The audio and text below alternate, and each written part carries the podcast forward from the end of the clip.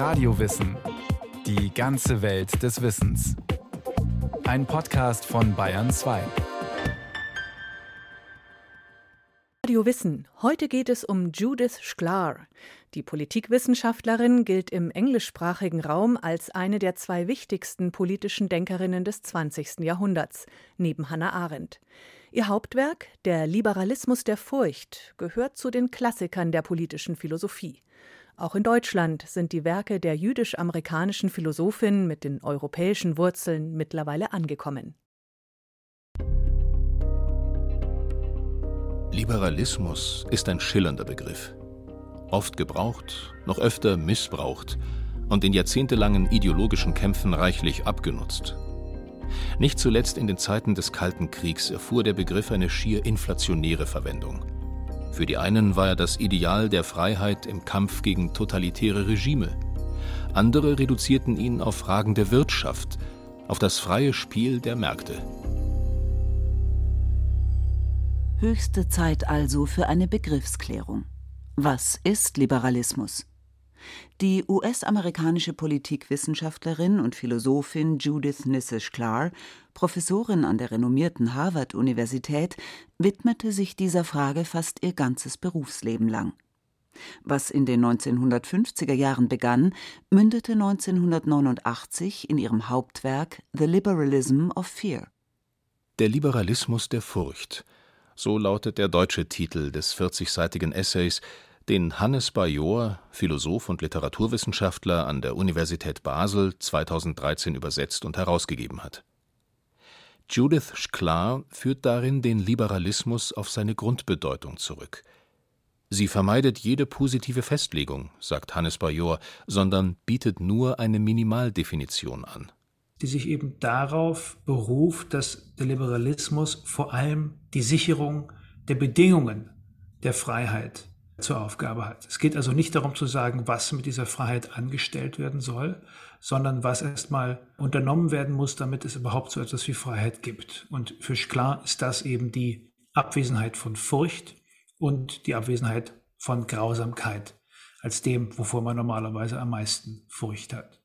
Die Grausamkeit als Summum malum, das größte aller Übel, das absolut Böse, das alle Menschen auf der Welt fürchten und zu vermeiden trachten. Denn wo Grausamkeit herrscht, dringt Furcht in alle Winkel menschlichen Daseins. Und Freiheit kann keinesfalls mehr gedeihen. Deshalb ist für Judith klar die Vermeidung von Grausamkeit das oberste Gebot. Die einzige Ausnahme von dieser Vermeidungsregel ist die Verhinderung noch größerer Grausamkeit. Grausamkeit bedeutet, dass einer schwächeren Person oder Gruppe durch eine stärkere, absichtlich physischer und in zweiter Linie emotionaler Schmerz zugefügt wird, um ein materielles oder immaterielles Ziel zu erreichen. Judith Nisse-Sklar wusste aus eigenem Erleben, was Grausamkeit und Furcht bedeuten. Geboren als Juditha Nisse am 24. September 1928 im lettischen Riga, wächst sie in einer deutschsprachigen jüdischen Familie auf. Vater Aaron Nisse ist Unternehmer, Mutter Agnes arbeitet als Kinderärztin in Armenvierteln. Judith wächst wohlbehütet in einem liberalen, weltoffenen und gebildeten Elternhaus auf. Allerdings in einer zunehmend feindseligen Umgebung. Als Juden ist es ihr und den beiden Schwestern im Lettland der 1930er Jahre beispielsweise untersagt, ein deutschsprachiges Gymnasium zu besuchen. Als im September 1939 die deutsche Wehrmacht Polen überfällt und kurz danach die Sowjetarmee Ostpolen besetzt, ist auch Lettland bedroht. Familie Nisse beschließt, aus Riga zu fliehen. Erst nach Schweden und dann mit falschen Pässen durch die Sowjetunion über Japan in die USA. Ihre Odyssee endet in einem amerikanischen Internierungslager, bevor die Nisses endlich nach Kanada emigrieren können, wo Judith schließlich eine protestantische Schule besucht.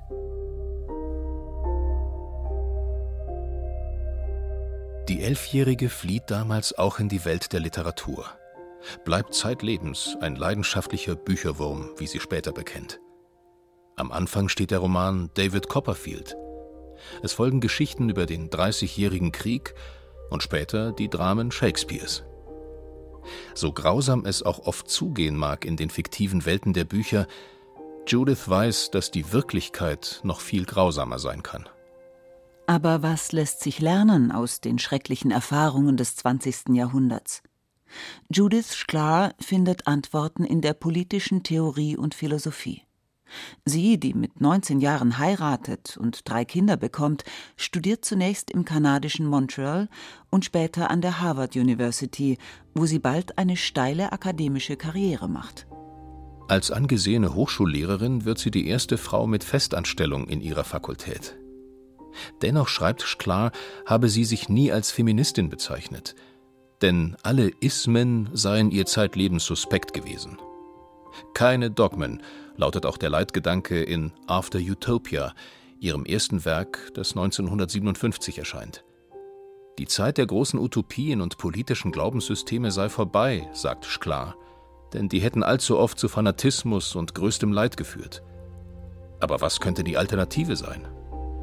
Sklar entwickelt einen Liberalismus ohne Illusionen.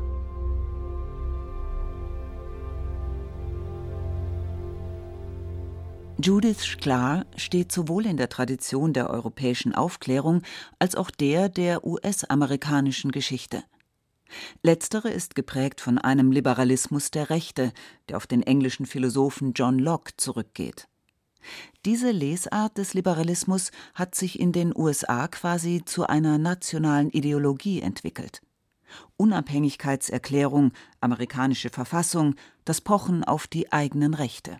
All das hat in den Vereinigten Staaten einen sehr hohen Stellenwert. Auch für Judith Sklar sind Rechte wichtige Schutzschilde der Freiheit. Aber sie sind eben nicht die Freiheit selbst, wie es der Liberalismus der Rechte postuliert. Denn der Buchstabe des Gesetzes allein, meint Sklar, garantiere noch nicht Freiheit und Gerechtigkeit. Wie man an der Sklaverei oder am Nationalsozialismus sehen kann, die sich auch im Rahmen geltender Gesetze bewegten. Früh schon verwendet Sklar den Begriff Legalismus, erklärt Hannes Bajor. Der Begriff des Legalismus, der ganz genau davon handelt, dass der Glaube an die Herrschaft des Gesetzes, Rule of Law, im Deutschen würde man Rechtsstaat sagen, dass der Glaube daran eben auch nur zu einem gewissen Punkt trägt und dass eine legale Tyrannei durchaus denkbar ist. Und deshalb braucht es immer ein anderes Gebäude, nämlich den Liberalismus der Furcht, eben einen starken Begriff von Grausamkeit, Furcht und so weiter. Diese Begriffe wirken wie Kontrollinstanzen, sagt Hannes Bajor. Wie ein Sieb, in dem hängen bleibt, was zu grob, zu grausam, zu gewalttätig ist, um ernsthaft politisch in Betracht zu kommen.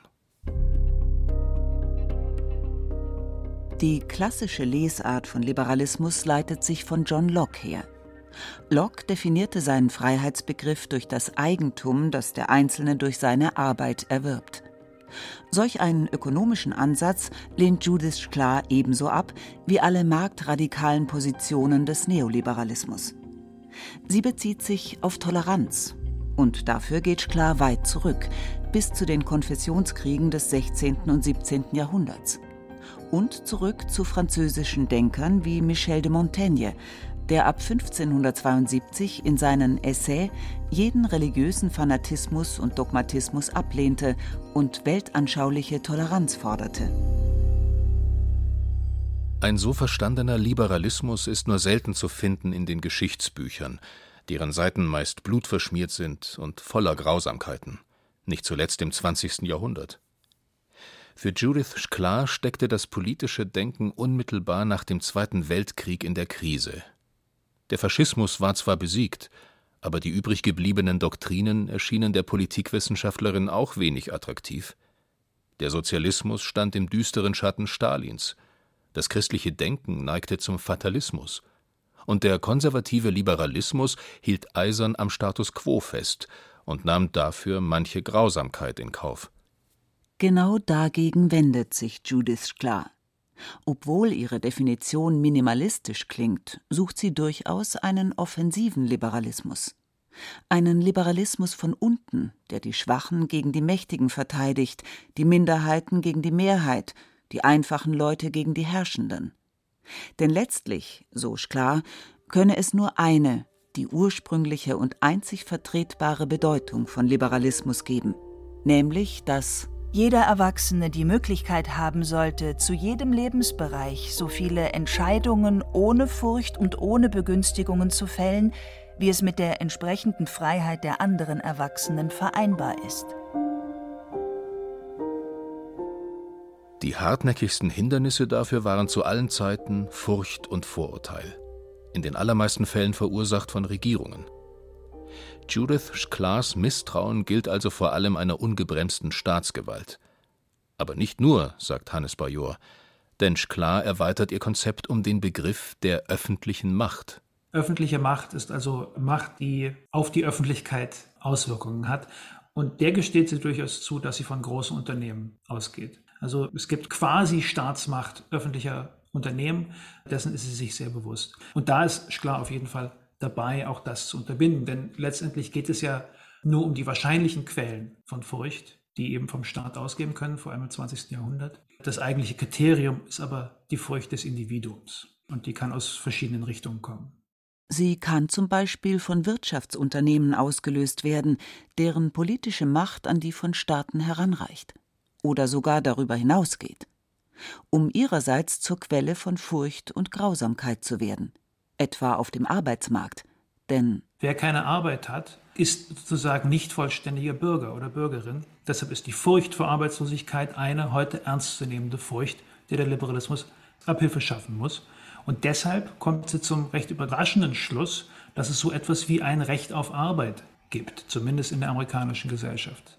Gedanken, die sich durchaus als politisch links verorten lassen, Autoren wie der deutsche Sozialphilosoph Axel Honneth verstehen Schklar jedenfalls als Sozialdemokratin. Und das zu Recht, meint Hannes Bajor. Vor allem, wenn man bedenkt, dass Sozialismus und Liberalismus in ihrer Geschichte einige Parallelen aufweisen. Das ist etwas, was man sehr schnell vergisst, weil man heutzutage Liberalismus vor allem als eine Form von Laissez-faire-Liberalismus versteht. Also man darf nicht vergessen, dass das größte Sozialsystem und die größte sozialen Unterstützung in der Geschichte der USA von Franklin Delano Roosevelt ausging, der sich als Liberaler in einer sozialistischen Linie verstanden hat. Und darauf kommt Schklar des Öfteren zurück. Allerdings gibt es auch deutliche Unterschiede zwischen Schklars linkem Liberalismus und jenen sozialistischen Konzepten, die etwa im Sinn von Karl Marx eine Befreiung der ganzen Menschheit anstreben und umfassende Brüderlichkeit zum Ziel haben. All das ist ihr zu positiv. Das ist eben eine Form von Vorschrift, wie ein befreites Leben auszusehen hat. Ihre Warnung ist eindeutig. Vorsicht vor utopischen Idealen, politischen Versprechungen und allzu großen Zielen. Um die zu erreichen, sei man in der Geschichte schon zu oft über Leichen gegangen. Der politische Zweck aber dürfe nie die Mittel heiligen, auch wenn er noch so edel daherkommt. Andere zu ihrem Glück zwingen zu wollen, ohne ihre Position mit einzubeziehen, das wäre völlig undemokratisch. Wobei Demokratie für Sklar keineswegs ein ausschließlich positiver Begriff ist, betont Hannes Bajor. Eine Demokratie, die nicht durch einen Liberalismus besänftigt ist, kann auch grausam sein. Und Ihr Beispiel ist natürlich immer Rousseau. Im Volonté Général, der geht eben auch über, vielleicht nicht Leichen, aber zumindest über alle Einwände anderer hinweg. Deshalb ist Liberalismus, wie sie sagt, dauerhaft mit der Demokratie verheiratet, aber in einer Zweckehe. Eines muss also auch in der Demokratie stets gewahrt bleiben. Ein bestimmtes Maß an persönlicher Freiheit. Daher muss der Liberalismus der Furcht kategorisch diejenigen politischen Doktrinen ablehnen, die keinen Unterschied zwischen den Sphären des Öffentlichen und des Persönlichen anerkennen. Auch wenn der Grenzverlauf zwischen öffentlichem und privatem nicht immer und ewig gleich verlaufen muss, entscheidend ist, dass es überhaupt eine Grenze gibt und dass sie von den öffentlich Handelnden respektiert wird. Schklars Wahrung persönlicher Freiheit darf freilich nicht mit kaltem Egoismus verwechselt werden. Die Freiheit eines Individuums bezieht immer auch die Verantwortung für andere Menschen mit ein. Wo andere in Gefahr sind oder unter Ungerechtigkeit leiden, kann ich als Bürger nicht ungestört meine individuelle Freiheit genießen. Denn Ungerechtigkeit, schreibt Judith Klar 1990, sei ein Übel, dem die Philosophie bislang nicht die gebührende Aufmerksamkeit geschenkt habe. Sie geht damit auf Distanz zu ihrem Harvard-Kollegen und Freund John Rawls, der hat mit seiner Theorie der Gerechtigkeit einen Meilenstein im politischen Denken gesetzt. Für Rawls ist Ungerechtigkeit einfach nur das, was gegen die Norm der Gerechtigkeit verstößt. Und Schklar sagt, nein, man hat nicht zuerst einen Begriff von Gerechtigkeit, der natürlich dann auch unglaublich komplex ist, sondern man hat ein intuitives Gefühl, ein moralisches Gefühl von Ungerechtigkeit. Wir sagen sehr viel öfter, das ist unfair, als das ist jetzt aber wirklich gerecht gewesen. Eine gute politische Theorie, meint Sklar, brauche auch eine Moralpsychologie. Sie müsse Gefühle und Denkweisen von Menschen mit einbeziehen können. Zum Beispiel jenes Gefühl für Ungerechtigkeit, das über alle Zeiten und Kulturen hinweg existiere. Auf diese Weise lasse sich ein realistischeres Denkgebäude errichten, eines, das noch dazu einen methodischen Vorteil hat, sagt der Philosoph Hannes Bajor. Es kann nämlich all die Ungerechtigkeiten, die aus einem System von Gerechtigkeit herausfallen, weil sie gewissermaßen nicht vorgesehen sind, viel besser erfassen. Deshalb kommt sie dann in dem Buch über Ungerechtigkeit auch zu der Leitforderung, immer auf die Stimmen der Opfer zu hören. Nicht nur aus demokratischen Gründen, dass natürlich Opfer auch Teil der Demokratie sind, sondern weil es eine epistemische Folge hat. Wenn man auf die Stimmen der Opfer hört, bemerkt man überhaupt erst Ungerechtigkeiten, die einen vielleicht aus einer eher hegemonialen Position gar nicht aufgefallen wären. Opfer und Täter sind natürlich keine dauerhaft festen Zuschreibungen. Für Judith Sklar gibt es nicht nur die Guten und die Schlechten, die Schwachen und die Starken. Es ist vielmehr eine ständige Bewegung zwischen beiden Polen. Manchmal werden Opfer sogar selbst zu Tätern. Aber auch wenn sie nicht in allem automatisch recht haben, dürfe man Opfer nicht einfach beiseite schieben, meint Sklar. Man müsse ihnen zumindest zuhören.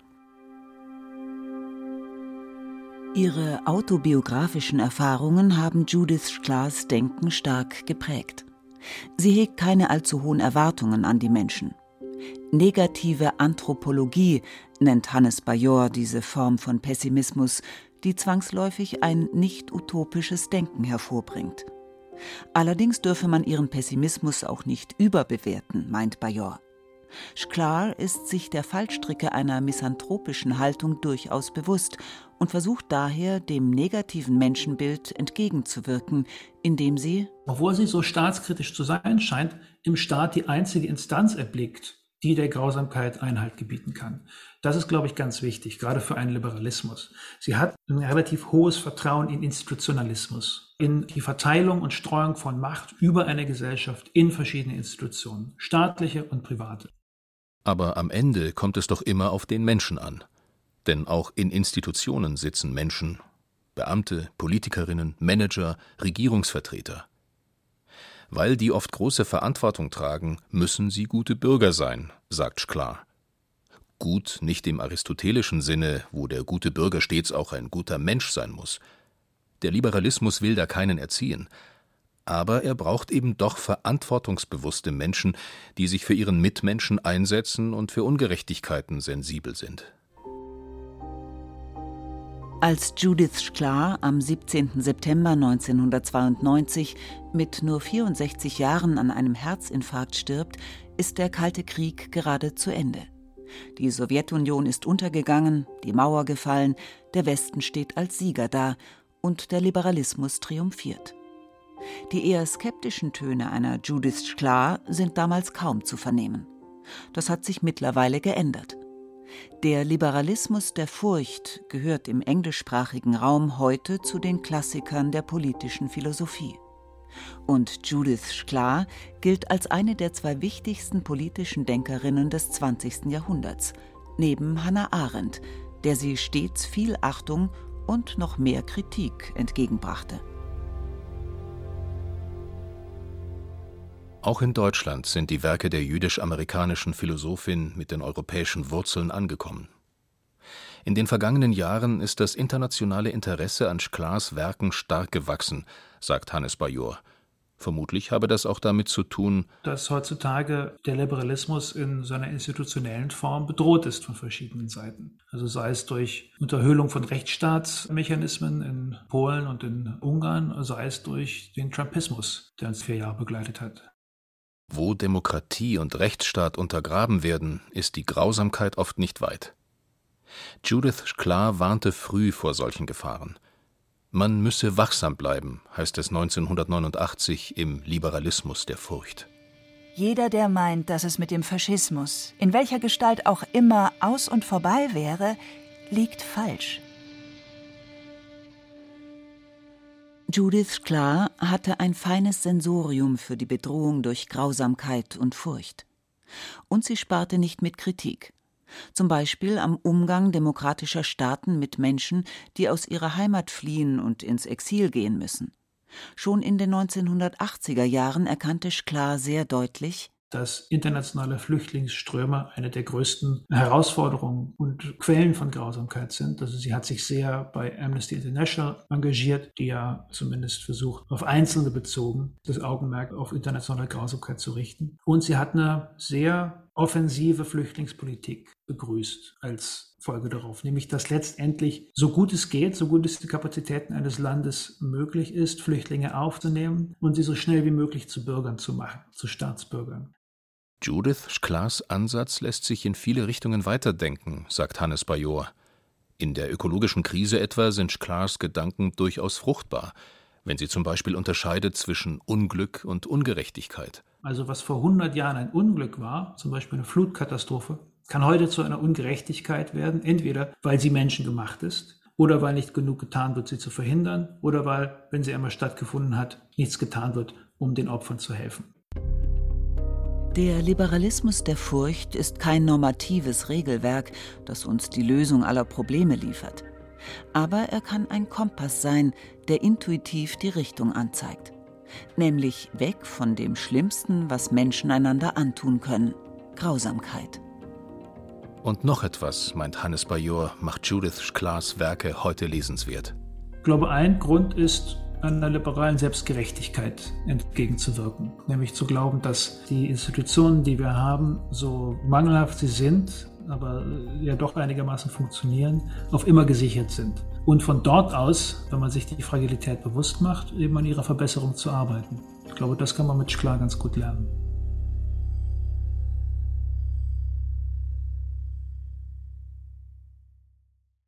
Das war Radio Wissen, ein Podcast von Bayern 2.